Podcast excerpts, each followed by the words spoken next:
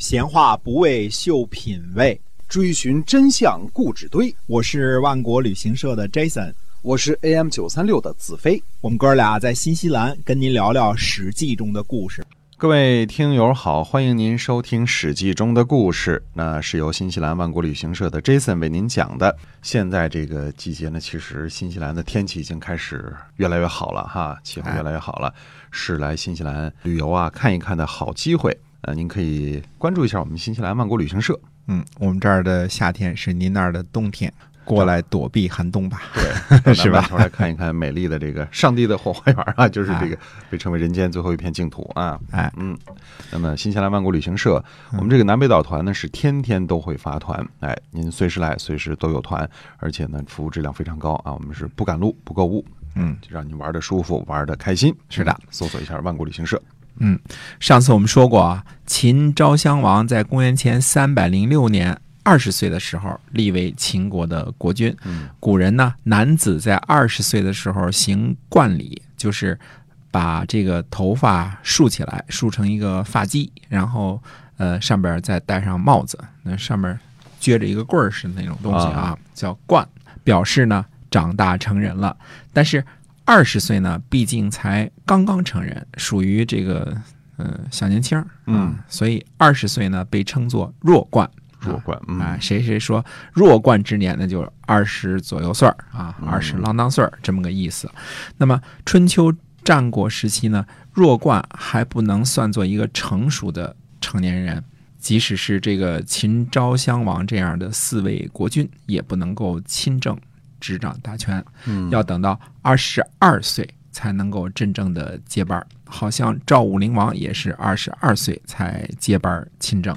就是那么已经心智已经成熟了，哎，心智已经成熟一些了，他当做一个成年人来对待了啊。嗯那没有接班之前呢，一般都是由大臣辅政，在秦国呢就由老妈代劳了，这就是宣太后啊、或者我们它有一个更为大家所熟知的名字，我们就要称作芈月啊。啊，嗯，哎，嗯、宣太后呢，因为芈月这个电视剧而出名了啊。其实她应该还有另外一项呢，也很出名，这就是呢，她应该是历史上第一个被记录为太后的人。后边什么老佛爷也是太后啊，这些都是很多太后了啊，还有什么赵太后这些，但是她是第一个历史上被记录为太后的人，嗯，这成了一个身份或者一个官职的，对吧？太后从这个芈月这个地方开始的，或者叫宣太后这个时候开始的。这位宣太后的儿子秦昭襄王啊，十分长寿啊，活了七十五岁，其中当政五十六年。在这五十六年中呢，可以说秦昭襄王把天下搅了个翻天覆地。这五十六年呢，可以分为前四十年和后十六年两个阶段，而其中这个前四十年呢，应该命名为魏然时期，因为在这四十年当中啊，魏然起的作用大过秦国的任何一个人。我们前面说了啊，抛开《芈月传》的这个演绎不提，魏然的身世其实一直是个谜。嗯秦楚两国呢，嫁女娶妇这个传统呢，从春秋时期就开始了。因为早在春秋时期呢，楚国就和秦国友好，共同对抗这个晋国领导的霸主国家集团。楚国呢和秦国呢都被视为蛮夷，他们彼此间呢倒是门当户对，只不过楚国呢更厉害一些。那时候秦国呢龟缩在这个渭河平原的西部啊，比较小，比较弱啊。宣太后的同父弟弟呢叫芈戎啊，或者叫咩戎啊，所以推断呢宣太后姓芈啊，这个合情合理，对吧？因为同父的弟弟叫芈戎嘛。宣太后呢应该是楚国的公主，就是芈月啊，应该是楚国的公主，带着呢。楚王女子出嫁时候的国姓，这个也很正常，芈姓嘛，对吧？不过春秋时期的姓氏呢，随着周王朝的礼崩乐坏呢，很多方面呢都在改变，其中包括呢姓氏用法的改变。芈呢虽然是楚国王族的国姓，但是春秋时期呢，这个大的族姓呢只用于称呼女子。我们前面有江咩呀、什么这些啊，都说过啊，从来未见过哪个楚国的男子，无论是王还是贵族，被冠以米什么什么的。呃，类似米荣这种称呼的方式。嗯，王族呢都有一个熊字，呃，熊什么熊什么，对吧？哎，啊，是，嗯，熊通对吧？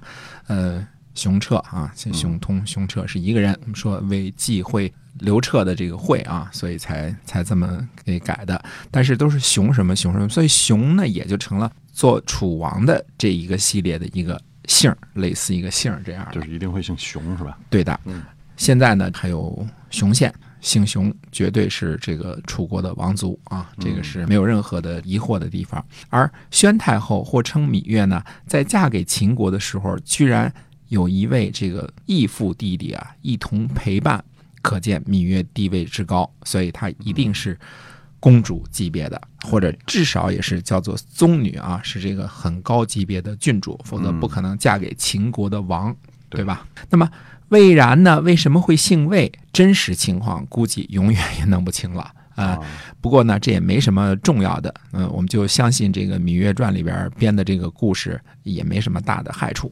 被计谋轰出宫了，先轰出宫了，然后怎么说呢？又嫁给这个姓魏的了，所以就有这么个义父弟弟，就相信这个传奇好了。这个 因为也想不出其他更加合理的这个编排方式。为什么会有一个王族？为什么会有一义父弟弟？那么重要的是呢，魏然这个人在平定蜀长壮之乱之后呢，在秦国算是业绩长虹，一直是数一数二的当家人啊。芈荣呢？接受宣太后的邀请来秦国做官后来呢被封为华阳君。魏然呢后来被封为壤侯或者叫穰侯，这个字儿到底是念穰还是壤呢？就算念穰吧。呃，穰侯啊。那么秦昭襄王的两个弟弟呢，应该都是宣太后所生，后来呢被封为高陵君。另外一个弟弟呢被封为晋阳君。穰侯魏然。和华阳君芈戎，加上秦昭襄王的两个弟弟高陵君和晋阳君，后来呢被称为秦国的四贵啊，四个大贵族啊。其中最重要的人物就是这位魏然，魏然公子了。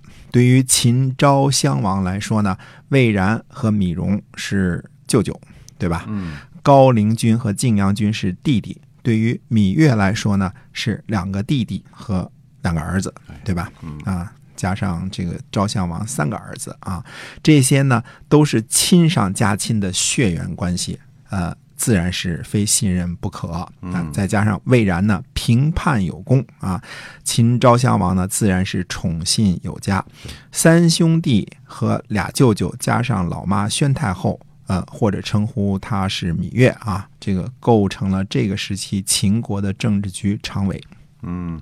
大家想象一下啊，魏然平叛蜀长壮之乱，并不是很容易的。蜀长壮这些人一定都是王族、贵族或者功臣，对吧？对。呃，加上这个公子，呃，各个公子，包括这个秦武王的这些个兄弟们，呃，不服嘛。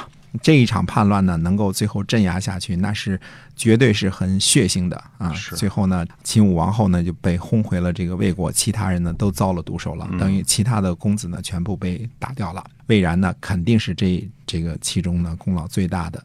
这个魏然呢上马打仗，下马治国，似乎是个多面手。无论是在这个一开始太后听政的时期，还是后来呢昭襄王自己亲政的时期呢，都位列差不多是算作第一大臣。宣太后和四贵始终是昭襄王的左膀右背和他最信赖的人。这四十年啊，是天下沧海桑田的四十年，相互间的这个诸侯国之间的相后的混战啊，打的是不亦乐乎。呃，但是魏然呢，差不多一直在秦国位居高位，担任过好几次相。直到四十年后，另外一个人物的出现为止。我们这儿先卖个关子啊，不告诉大家是谁将会出现。我们这一集呢，讲魏然、高陵君、晋阳君、华阳君和宣太后的故事呢，并不是闲篇儿。虽说。公元前三百零五年之后的四十年啊，战国的天下混战不断，各国势力呢此消彼长，甚至天下的强国呢齐国几乎被灭亡。还有什么名将乐毅啊、白起横冲出世，包括火牛阵呐等等啊，特别特别的热闹的这个戏文都有啊。宋国呢覆灭，等等呢，就是算作狂风骤雨般的变化。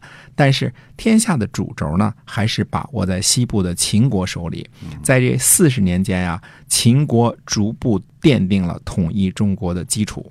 而这一切都和这个名字叫做魏然的人有关，或者说和秦昭襄王、宣太后、魏然、芈戎、高陵君和晋阳君这个秦国的政治局常委会有关系。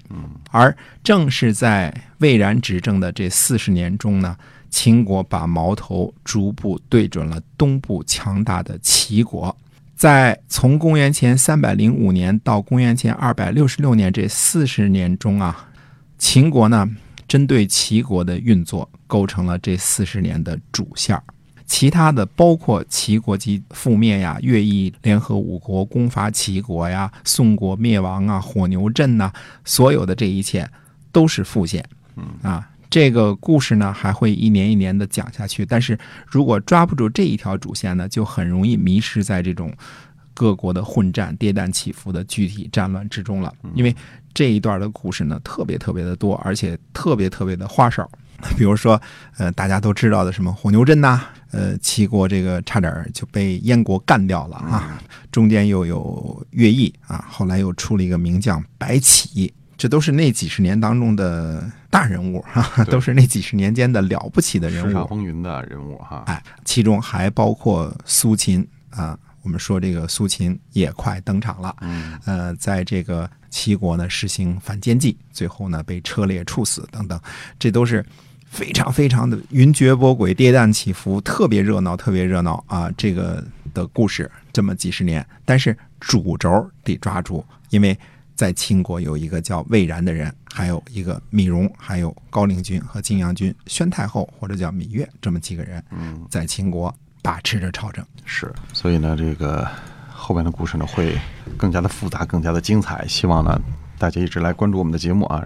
今天我们的《史记》中的故事先跟大家讲到这儿了，感谢您的关注和收听，我们下期再会。再会。